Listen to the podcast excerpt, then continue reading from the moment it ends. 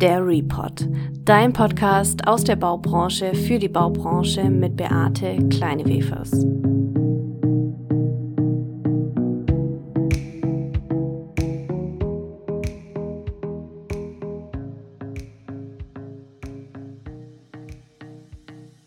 Hallo und herzlich willkommen zum zweiten Teil meines Gesprächs mit Markus Eiberger. Wir starten direkt mit der Frage, inwiefern Hochschulen und Universitäten im BIM-Cluster-Netzwerk vertreten sind, wie wir Netzwerke am besten nutzen können und wie man am besten auf diese Netzwerke zugeht. Zudem beantwortet Markus uns die Frage, was er jungen Studenten mit auf den Weg geben würde und ruft auf, auch studentische Arbeiten für den BIM Award 2021 einzureichen. Und so entstehen dann aus dem Netzwerk heraus dann Impulse aus Kleingruppen heraus, die dann ähm, sehr tolle Blüten treiben können. Also das, ähm, so, ist, so sollte ein Netzwerk funktionieren und wir tun als Vorstand hoffentlich alles dafür, dass genau ähm, dieser, diese Biosphäre, wie man umgangssprachlich sagt, äh, vorhanden ist. Aber das zeigt ja dann doch auch, dass ihr ziemlich die Diversität auch fördert und fordert. Also dass ihr auch dafür offen seid und das eigentlich auch pusht. Jetzt hast du gesagt, ähm, Studentinnen ähm, sind mit dabei. Ich selbst bin ja auch als Studentin in den BIM-Cluster reingekommen und habe davon sehr profitiert. Inwieweit arbeitet der Cluster denn überhaupt mit Universitäten und Hochschulen zusammen? Also gibt es da Verbindungen, dass die Studenten darauf vielleicht auch aufmerksam werden? Ja, es sind schon zwei ähm, Universitäten Mitglied und es wird jetzt auch nächstes Jahr noch, noch mal ein bis dato ein Kooperationspartner dazukommen. Und das freut uns ganz, ganz sehr. Das ist nämlich die virtuelle Akademie A6, die über ein PPP-Projekt von Hochtief und Bunte in Stuttgart auch schon seit drei Jahren einen studentischen Preis immer wieder ausgibt. Und da diese, ähm, dieses Konstrukt aus den Hochschulen heraus initiiert, mit den äh, Firmen zusammen eigentlich den Zugang für die Studenten zu dem Projekt ermöglichen sollte, Entität hat. Also das läuft nächstes Jahr aus, diese ähm, Organisationsform. Und die suchen jetzt gerade einen Nachfolger oder haben Nachfolger gesucht. Und durch die bis dato entstandene Kooperation haben, haben sie dann entschieden, ja wunderbar, dann gehen wir in dem Cluster mehr oder weniger auf. So ist gerade der Stand. Also wir werden dann nächstes Jahr dann auch die weiteren Hochschulen, die über dieses virtuelle Akademie schon da sind, auch hoffentlich im Cluster dann einheitlich begrüßen können. Und dadurch hoffen wir natürlich auch einfach, diesen Zugang für Studenten und für Hochschulen zu erleichtern und auch unseren Unternehmen, die ja ein sehr, sehr großes Interesse daran haben, frühzeitig mit den äh, Hochschulen in Kontakt zu kommen, weil es einfach ein Mitarbeiterthema ist. Das ist ein unglaubliches Mitarbeiterthema. Genau. Und hoffen wir, dass wir da nächstes Jahr mit der virtuellen Akademie, wenn wir dann verschmelzen, das einfach noch breiter für die Studenten bereitstellen können. Jetzt warst du ja selber auch mal an der Hochschule für Technik Lehrbeauftragter im Bereich International Project Management bis 2018. Jetzt sagst du gerade, das Thema junge Leute fördern, junge Leute voranbringen, in die Unternehmen auch einbinden frühzeitig auch vielleicht erkennen, wo Potenziale entstehen. Was hast du denn für Erfahrungen gemacht mit Studenten? Inwieweit sind die denn von der Hochschule her auch unterstützt oder schaffen diese Schritte, sind neugierig, interessiert? Oder wie würdest du sagen, gibt es denn Nachwuchs? Ist da ein guter Nährboden auch da, um Studenten zu fördern? Ich denke, ähm, das Thema ähm, Digitalisierung, ich nenne es jetzt einfach mal Digitalisierung, ob es jetzt BIM ist oder Digitalisierung, das ist das ähm, Hauptthema, gerade würde ich mal so sagen, an den Hochschulen. Das ist einfach ein, ja, ein sehr, sehr attraktives Umfeld. Das Wissen ist bei den meisten Studenten sehr, sehr ausgeprägt. Bei dem äh, Masterstudiengang, wo ich ähm, diese Dozententätigkeit hatte und selber ja auch studiert habe, da gibt es einen sehr, sehr großen internationalen Anteil. Das heißt, ähm, da sind viele aus äh, Middle East dabei oder aus Indien und da merkt man natürlich auch in der Diskussion mit den Studenten, dass die schon teilweise wirklich weit, weit vor dem sind, was man mehr oder weniger als Dozent reingibt in diese Vorlesung. Die Fragen waren wirklich teilweise sehr, sehr schwierig. Und ähm, ja, ich denke, ähm, das Thema äh, Hochschulausbildung ist einfach eine Herkulesaufgabe für die Hochschulen im Ganzen, weil es gerade einen sehr, sehr starken Konkurrenzkampf einfach auf den Personalien gibt. Und da ist es halt so, dass ähm, die Wirtschaft einfach sehr, sehr attraktive Angebote machen kann. Das heißt, die Firmen haben vor, die sich vor vier, fünf Jahren auf diesen Weg gemacht haben, die haben einfach sich die sehr, sehr guten Leute vom Markt geholt. Und ähm, die wissen jetzt um diesen Wert und halten die natürlich, was gleichzeitig für die Hochschulen oder für die Universitäten natürlich die Herausforderung darstellt, wie bringe ich solche Köpfe wieder zu mir an die Hochschule zurück, um einfach auch einen gewissen äh, Außendarstellung zu haben. Und äh, ergänzend kommt hinzu, dass wie bei einem Unternehmen halt auch so sich eine Hochschule auf so eine Digitalisierungstendenz, also so eine Transformation auch einstellen muss. Das heißt, die Lehrpläne, das ganze Personal drumherum, auch die Technik vielleicht, die muss sich innerhalb kürzester Zeit eigentlich ändern und das tut sie halt nicht. Darum ähm, ist immer gerade wieder noch die Forderung im Raum, die Hochschulen müssen hier mehr tun, die müssen hier bessere Ausbildung bringen wir brauchen besser ausgebildete Bachelor- und Masterstudenten in dem Bereich. Und da gibt es äh, KIT in Karlsruhe, die da schon sehr, sehr viel machen, als ein Beispiel, oder die Uni Stuttgart, ähm, natürlich ähm, TU München oder äh, Darmstadt. Es gibt, wenn man über die letzten vier, fünf Jahre hinweg sieht, ähm, sehr, sehr klare Tendenzen, wo auch Schwerpunkte schon entstehen also auch Hochschulschwerpunkte entstehen. Man sieht aber auch, dass sich viele ähm, alt äh, oder ja, etablierte Hochschulen jetzt wirklich auf diesen Weg gemacht haben und auch hier versuchen einfach bessere Ausbildungs- oder was heißt Ausbildungs- ähm, mit reinzubekommen. Und auch da ist es auch wieder so, dass der Netzwerk aus dem BIM-Cluster heraus immer wieder die Möglichkeit natürlich auch wieder bietet, für die Hochschulen zu sagen, ah Mensch, hier habe ich ja jemanden, der hat ein tolles Projekt oder das Büro hat hier eine tolle Entwicklung. Ich kann hier auch wieder Dozenten für meine Hochschule gewinnen. Also von dem her, ich sehe diesem Ausbildungsweg, der die nächsten paar Jahre noch kommen wird, äh, sehe ich eigentlich positiv hingegen. Ich glaube, das wird einfach, weil das Thema attraktiv wirkt, dazu führen, dass die Hochschulen sich noch mehr in das Thema reinknien werden um einfach in ihrem Wettbewerb, den sie ja haben, noch besser dazustehen. Jetzt hast du gerade gesagt, äh, Studenten machen sich eigentlich fast auf den Weg. Es gibt Potenzial da. Die Hochschulen müssen sich auch auf diesen Weg der digitalen Transformation in der Baubranche machen. Welche Erfahrung würdest du denn aus deiner heutigen Sicht den Studenten mitgeben und sagen, selbst wenn ihr jetzt etwas studiert, was vielleicht weniger mit Digitalisierung zu tun hat, was muss ich tun, um überhaupt zu erkennen, was gibt es für Potenziale? Ja, wenn man das immer so genau weiß. Also ich denke, ähm, die Frage ist für mich schwierig zu beantworten, weil ähm, ich selbst oft überrascht bin von Ideen, die mir vorgestellt werden, wie sie sich dann doch entwickeln. Also wenn ich mir jetzt so ein bisschen bei dir das anschaue, mit was für ein Thema du jetzt auf einmal aus diesem Thema der Digitalisierung mit diesem Podcast hier unterwegs bist, das finde ich super. Also man muss eigentlich, denke ich, den jungen Leuten eine Referenz bieten, mehr oder weniger eine Diskussionsreferenz äh, bieten und dann an ihre Ideen glauben und investieren. Und es muss nicht immer monetär sein, also vor allem nicht nur monetär, sondern einfach auch Entwicklungschancen aufzeigen und, oder einfach als äh, Pate in einem Interview mal bereitstehen. Ähm, ich glaube, da ist schon viel geholfen. Und ich weiß noch, äh, als ich Stud noch studiert habe, ähm, hatte ich mich damals äh, mit einem ausgetauscht, der auch an der Hochschule Ingenieurswesen studiert hat. Und er hat mir damals gesagt, ähm, alles, was ich studiert habe, ist heute für meine Arbeit total irrelevant. Ich bin jetzt, der war dann bei der europäischen Raumfahrt tätig und hat einen ganz anderen Bereich bearbeitet. Also war weit weg von seinem Ingenieursthema eigentlich grundsätzlich. Und so sehe ich es bei mir ja auch. Also ich bin jetzt nicht mehr in der ordinären ähm, Projektsteuerung unterwegs, sondern ich äh, sitze jetzt auf einmal mit skandinavischen Softwareentwicklern zusammen und unterhalte mich über die Implementierung von Maschinendaten. Äh, das ist natürlich etwas, was ich im Studium nie gehabt habe und wahrscheinlich auch nie Studieninhalt sein kann. Äh, so genau kann das Studiumkonzept gar nicht aus, äh, ausgelegt werden. Ich denke, für die Studenten ist einfach oder für die jung angehende Ingenieurinnen und Ingenieuren sollte es wichtig sein, dass sie sich äh, vernetzen. Das glaube ich einfach äh, ist, ist so das Beste.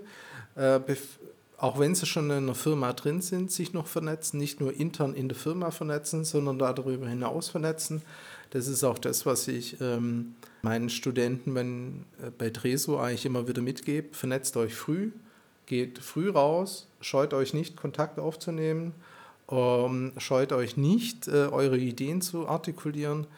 Ähm, das ist genau das, um was es eigentlich geht. Also man muss hier nicht die ganze Zeit nur das vorbeten, was man schon kennt, sondern man muss neue Ideen entwickeln und dafür auch den Mut haben, wenn nicht dann, also wann. Also das ist genau die Zeit, wo man genau solche Ideen entwickeln sollte, finde ich. Dafür brauchst du natürlich aber auch immer den Raum und das habe ich jetzt schon so rausgehört, natürlich, dass dieses auch Raum geben für diese Entwicklung, für junge Studenten oder Berufseinsteiger, egal jetzt mal unabhängig in welchem Unternehmen diese anfangen, Jetzt hast du auch das Thema Vernetzen nochmal genannt. Also schlagen wir nochmal den Punkt zum Thema BIM-Cluster, äh, BIM Award 2021. Könnte ich denn jetzt auch als Student ein Projekt einreichen oder beziehungsweise wer ist denn damit angesprochen? Also nach welchen Projekten sucht ihr denn? Unser Motto ist wie beim den ersten zweimal aus dem Land fürs Land. Ähm, uns geht es einfach um einen gewissen regionalen Charakter. Das sind wir und das möchten wir eigentlich auch äh, so vertreten. Dann ist der Slogan für dieses Jahr, ich denke, also bin ich. Und äh, mitmachen kann im Prinzip jeder. Und für die Studenten ist jede Arbeit äh, einreichbar, äh, die sich in dem Thema Digitalisierung halt einfach umtut. Ob es äh, ein gut ausgearbeiteter Workshop-Konzept ist, um irgendwelche AIAs oder BAPs aufzuarbeiten bis hin zu feinsten Justierungen beim IFC-Alignment. Schlag mal noch mal ganz kurz nach, was ist denn AIA, was ist denn ein BAP? Nur, dass wir da das vielleicht abholen, im Fall der ein oder andere das noch nicht weiß. AIA, also Auftraggeberinformationsanforderungen, ist ähm, eingehend bei einem BIM-Projekt einfach das Anforderungsprofil an Informationen, die das Projekt in dem Fall benötigt. Ganz grob gesagt. Und der BAP ist der BIM-Abwicklungsplan. Also Lasten- und Pflichtenheft sozusagen. Da artikuliert sich dann das Planungsteam, auch nicht ganz allein, in der Regel immer mit dem BIM-Manager, mit dem Auftraggeber zusammen, äh, wie die Prozesse im Einzelnen in dem Projekt dann ablaufen sollen. Okay, das heißt also auch, wenn ich zum Beispiel jetzt eine Bachelorarbeit geschrieben habe, eine Masterarbeit, die könnte ich auch zum Beispiel einreichen oder auch eine Projektarbeit? Klar, also in der Regel ist es ja auch so bei äh, den studentischen Arbeiten, dass die entweder immer ähm, ein Research haben, äh, also zum Thema einfach eine, eine, Ausarbeitung machen oder dann entsprechend äh, über Projekte eine Vergleichbarkeit herstellen ähm, oder exemplarisch wirklich deep down dann in einem Projekt äh, einen Prozess oder eine Arbeitsweise genauer erforscht und aufgearbeitet haben und das ist jetzt mal ganz grob gesprochen. Ich kann mir vorstellen, dass es da noch viel, viel weitere ähm, Themen gibt. Für uns ist es einfach nicht unbedingt der, der erste Punkt, dass wir Gewinner auszeichnen, sondern einfach auch die Möglichkeit bieten, dass hier Dinge sichtbar gemacht werden. Und das ist unser Anspruch. Wir wollen jetzt nicht unbedingt einen Gewinner auszeichnen, sondern einzureichen, sich diesem Wettbewerb zu stellen. Und wir haben die Anforderungen für die Einreichung so so smart als möglich gestaltet, äh, diese Themen einzureichen und dabei zu sein und zu sagen, hier bin ich, hier redet mit mir oder ich möchte zeigen, was ich kann. Das sollte eigentlich für jeden schon mal ein sehr, sehr guter Anreiz sein, unabhängig davon, was es dann zu gewinnen gibt. Das heißt, mitdenken, mitmachen könnte man sozusagen ja das ein bisschen äh, abstrahieren oder nochmal auf jeden Fall mitgeben. Was erwartet mich denn bei so einer Veranstaltung, beziehungsweise was ist es denn genau für eine Veranstaltung? Ähm, wir werden dieses Jahr, müssen wir einfach aufgrund der hiesigen Corona-Lage, werden wir auf eine hybride Veranstaltung gehen. Wir hatten die letzten anderthalb Jahre da schwer zu kämpfen, weil wir eigentlich vom, von unserer Grundausrichtung immer gern eine Präsenzveranstaltung machen wollen, um es einfach besser zu machen, also in dem eins zu eins, in dem Gespräch, in dem Kaffee, an der Theke oder an der Butterbrezel. Danach ist es viel, viel einfacher. Dieses Jahr werden wir das in den Wagenhallen machen. Die Räumlichkeiten der Wagenhallen sind für uns äh, ideal. Wir hoffen auch, dass die Rahmenbedingungen, sagen wir jetzt mal aufgrund der Corona-Lage, es so zulassen, dass wir hier ein relativ freies Konzept fahren können, werden aber bereiten uns jetzt schon auf das ähm, das, ähm, den höchsten Standard vor, einfach, dass äh, niemand bei uns sich da irgendwie Schaden nimmt auf der Veranstaltung. Und des Weiteren, ähm, und das ist ja auch unser Anspruch, äh, diese Digitalisierung auch in unserem Format wiederzuspiegeln, wird es virtuelle Räume geben über ähm, die WonderMe-Plattform als ein Beispiel. Äh, wir haben eine Moderatorin dabei, die auch dann in die virtuelle Räume noch reingehen wird. Und ja, die werden, die Tickets sind kostenlos. Von dem her wollen wir da jetzt keine Hierarchie oder ähm, eine Besonderheit aufbauen. Das ist vielleicht der Anreiz, nochmal in den Wettbewerb zu gehen, weil natürlich äh, die Nominierten dann eingeladen werden, direkt vor Ort und natürlich auch mit Videos äh, und Interviews dann einfach auch diese Sichtbarkeit hergestellt werden kann. Also klar, es gibt einen Preis für die Studenten, das ist richtig, aber es ist auch ein, ein Stück weit ein Preis, auf diese Präsenzveranstaltungen kommen zu können und Interviews geben zu können und ähm, ja, sichtbar zu werden. Das ist eigentlich so der Anreiz, denke ich mal, was für viele auch nicht unattraktiv sein dürfte. Das heißt im Grunde wirklich hingehen, mitmischen, Netzwerken, Netzwerk ausbauen, aber eben auch keine Scheu davor haben, vielleicht auf Unternehmen auch zuzugehen, egal in welcher Hierarchie man sich befindet. Und ähm, dass gerade so Netzwerke eben wie der BIM-Cluster eigentlich ein offenes Netzwerk sind, so habe ich dich jetzt auch verstanden. Und dass ihr euch auch darüber freuen würdet, wenn diese Diversität noch mehr in eurem Cluster ähm, Einzug zieht. Ja, also ich bin, bin relativ viel auf Veranstaltungen man könnte schon sagen, ich bin da fast schon ein bisschen Profi drin, auf Veranstaltungen zu gehen. Und als ich, dann schlage ich wieder ein bisschen ähm, den Sprung zurück mit 2014, zu die ersten Themen, auf die ersten Veranstaltungen gekommen bin, da steht man am Anfang natürlich dann schon so mit seiner ähm, Kaffeetasse so in der verlorenen Ecke und fragt sich, hm, da vorne ist jetzt jemand, mit dem würde ich echt sehr, sehr gern sprechen, aber wer bin ich denn, dass ich den jetzt da einfach mal äh, drauf ansprechen kann? Dem einen liegt es eher, dem anderen liegt es eher weniger. Meine Erfahrung ist, dass den meisten es eher weniger liegt. Und um dem Rechnung zu tragen, machen wir es eigentlich bei uns im Cluster so, dass wir genau diese Anfangsphase, diesen, dieses Eisbrechen eigentlich ganz, ganz ähm, konstruktiv angehen. Da ist sich niemand zu schade. Vom Vorstand äh, schnappt man sich dann die neuen Mitglieder, mehr oder weniger in der Hand, ähm, jetzt mit Sicherheitsabstand. Sagt man, Mensch, kommen Sie mal mit, zeige Ihnen jetzt mal ein paar Leute. Das ist bestimmt ganz interessant, wen wollen Sie denn kennenlernen? Also das ist eine Leistung oder beziehungsweise das ist unser Anspruch, dass wir genau für so junge, neue Mitglieder, ob es jetzt der Geschäftsführer von einer großen Firma ist oder die Studentin aus der Hochschule, dass die sich wohlfühlen bei uns, dass sie gerne auf die Veranstaltung kommen, dass sie sich nicht verstecken müssen, sondern dass sie bei uns einen Raum finden, äh, Leute kennenzulernen. Ja. Also das kann ich nur bestätigen. Meine erste Veranstaltung war beim BIM-Cluster im Zyblin, äh, hier ganz groß äh, in Möhringen. Und da war es eine große Veranstaltung. Ähm, man hat diese riesen Leinwand gehabt, tolle Präsentation. Und da war man erstmal schon erschlagen. Ja? Und dann trifft man die einzelnen Charaktere. Und an dem Abend war ich noch gar nicht so in dem Netzwerk vielleicht drin. Aber dann beim zweiten Mal, bei der zweiten Veranstaltung, weiß ich noch, haben wir dann auch miteinander mal gesprochen. Und ähm, dann läuft es auch so ganz äh, natürlich, sage ich mal, aber man muss sich natürlich auch überwinden, dahin gehen, ähm, einfach mal reinmischen. Man kann sich ja auch jemanden mitnehmen, aber ähm, ich habe das schon auch so empfunden, dass erstmal die Hürde eine größere ist, vielleicht in so einem Bereich, gerade wenn man so ähm, auch professionelle Vorträge etc. gehört hat und merkt, wie die Digitalisierung so voranschreitet und es wirkt alles total abgeschlossen. Würdest du denn sagen, Digitalisierung, ja, da sind wir auf einem guten Weg oder sagst du, da müssen wir noch ganz viele Steps gehen? Wie ist da deine Einschätzung und was würdest du auch sagen, brauchen wir da noch? Ja, ich habe in meinen Vorträgen habe ich immer noch äh, ein Zitat drin. Ich bin mir jetzt nicht ganz sicher, von welchem globalen Firma das der ähm, CFO war. Der meinte, wir haben jetzt alle unsere Daten in die Cloud hochgeladen, sind wir jetzt digital. Ich glaube, das ist so, was der Engländer als Bias irgendwie bezeichnet. Digitalisierung ist nicht irgendwie die Daten nur digital vorzuhalten. Von dem her sind wir in einer Transformationsphase gerade. Und innerhalb dieser Transformationsphase ist für mich immer ganz, ganz arg wichtig, und das versuche ich unseren Kunden und auch unseren Kolleginnen und Kollegen auch immer wieder mitzugeben, ähm, was ist eure Dringlichkeit in dieser Digitalisierung? Was ist eure Dringlichkeit? Also solange ich nicht weiß, warum ich das tue, ganz klar sagen kann, wir digitalisieren, weil wir einerseits Dinge, was Verschwendungen betrifft, reduzieren wollen und andererseits Möglichkeiten öffnen wollen.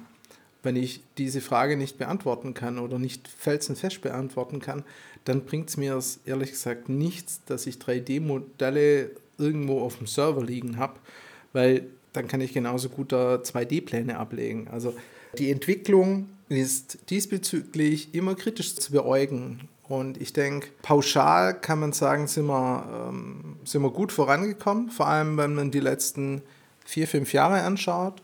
Wir sind auch gut vorangekommen und das sollte man auch an dieser Stelle erwähnen, weil sich größere öffentliche Auftraggeber, wie jetzt zum Beispiel die Deutsche Bahn, da einfach klar positioniert haben. Es ist da einfach auch ein Stück weit eine gewisse ähm, Vorbildfunktion notwendig, wenn man auf den Bereich der Förderung schaut, denke ich, da ist noch sehr, sehr viel Luft nach oben. Es geht manches nicht nur durch Geld, sondern es geht manches auch viel, viel besser vielleicht auch durch gewisse Rahmenbedingungen, die verbessert werden. Wir diskutieren schon länger das Thema äh, Mehrparteienverträge, also Alignment-Verträge. Es ist immer wieder ein Thema, das aufkommt. Schaut man in die hiesige Politik oder schaut man in die Forschungsaufträge rein, ist da eher weniger aus meiner Sicht gerade geschehen. Es ist ein klarer Punkt, ähm, den viele aus der Branche, die jetzt bei dem Thema schon lange dabei sind, gerne weitergetrieben haben wollen. Ich hatte auch vorher das Thema Normierung angesprochen und auch da denke ich, ist noch Luft nach oben. Aber um dem Ganzen einen guten Abschluss geben zu wollen, weil dem auch so ist, ist die deutsche Bauindustrie oder der Bereich, das betrifft, sehr, sehr agil auf das Thema eingestiegen, mit einem hohen äh, Detaillierungsgrad, wie es uns üblich ist. Und da sind wir auch gut unterwegs. Es geht hier, äh, wie so oft, äh, das Thema Made in Germany kann man hier schon vertreten, dass wir, glaube ich, auf einem guten Weg sind. Aber das ein Thema sein wird, das jetzt wirklich noch, ja, wahrscheinlich noch einfach 10, 15 Jahre so noch reifen muss, dass wir sagen können, wir sind jetzt hier da, wollen, wo wir sein wollen. Jetzt kommen wir schon fast zum Ende. Jetzt haben wir heute gehört, es geht nicht darum, ein großes Unternehmen zu sein, es geht nicht darum, jung, alt, es geht nicht darum, ähm, wie weit wir bis jetzt sind, sondern eher, dass wir auch offen für neue Entwicklungen bleiben, auch neuen Entwicklungen Raum geben. Wir haben gehört, dass der BIM Cluster oder die Cluster in ganz Deutschland da auch offen für sind und neue Ansätze auch gerne hören möchten, egal aus mittelständischen Unternehmen oder größeren Unternehmen. Und jetzt haben wir ja sehr viel über eben eure Struktur auch ähm, gehört. Für dich jetzt noch, jetzt habe ich am Anfang gefragt, was war deine heutige Herausforderung? Was wird denn deine Herausforderung für morgen sein? ich denke, ähm, die Herausforderung für morgen ist ganz offen gesprochen, die aktuelle Situation, Arbeitsleben, Digitalisierung, familiäre Rahmenbedingungen einfach unter den Hut zu bekommen. Das heißt, wir leben in eigentlich in einer Welt, die geprägt ist durch eine hohe Volatilität, vor allem gerade durch eine hohe Unsicherheit, durch eine zunehmende Komplexität. Das spiegelt sich, denke ich, auch in dem Thema BIM sehr, sehr wider und durch eine gewisse Ambiguität, also eine Doppeldeutigkeit. Auch das ist ein, so ein typisches Phänomen ähm, der Digitalisierung oder von BIM, dass man gern sich über Akronyme und ähm, die Bedeutung darüber unterhält. Und ich für mich nutze diese VUCA-Welt. Das ist ein Thema aus dem Change Management. Gern mir immer wieder mir selbst das Thema äh, zu spiegeln. Das heißt, was ist meine Vision, was ist meine Aufgabe, wie klar kann ich artikulieren, wie kann ich äh, Doppeldeutigkeiten reduzieren. Und ich denke, das ist nicht nur meine Aufgabe für morgen, sondern das ist halt auch so mein Weg, diese VUCA-Welt für mich und meine Mitarbeiter und Kollegen und auch fürs Netzwerk zu verbessern. Ich denke, das ist ein Anspruch, dem ich jetzt mich morgen und zukünftig stellen möchte und werde. Das war es jetzt auch schon wieder mit dem Report. In der nächsten Folge sprechen wir mit Dirk Holzmann, der nicht nur Erfahrung aus jahrelanger Architektenrolle mitbringt, sondern auch aktiver BIM-Manager in zahlreichen Hochbauprojekten ist. Wir sprechen darüber, welche Unterschiede es in BIM-Projekten gibt und welche Herausforderungen er aus seiner täglichen Arbeit kennt. Zudem verfolgt Dirk Holzmann ganz klare Botschaften, wenn es darum geht, sich neue Kenntnisse anzueignen und den Weg der Digitalisierung nachhaltig zu beschreiten. Wenn das Themen waren, die dich interessieren, dann schau doch gerne mal auf meiner Webseite vorbei. Den Link findest du unten in der Infobox. Dort gibt es neben spannender Background-Informationen Zugang zu interessanten Schulungen und Netzwerken sowie Tipps und Tricks zum direkten Loslegen. Wenn du keine weitere Episode mehr verpassen möchtest, dann abonniere auf jeden Fall auch meinen Kanal und schreibe mir gerne in die Kommentare, welche Herausforderungen dich täglich beschäftigen. Sei mit dabei und verpasse nicht den Einstieg. Der Report Podcast ist dein Podcast, um heute schon Teil der digitalen Transformation der Bau- und Immobilienbranche zu sein. Bis dahin wünsche ich dir viel Erfolg beim Digitalisieren und freue mich, wenn du bei der nächsten Episode wieder mit dabei bist.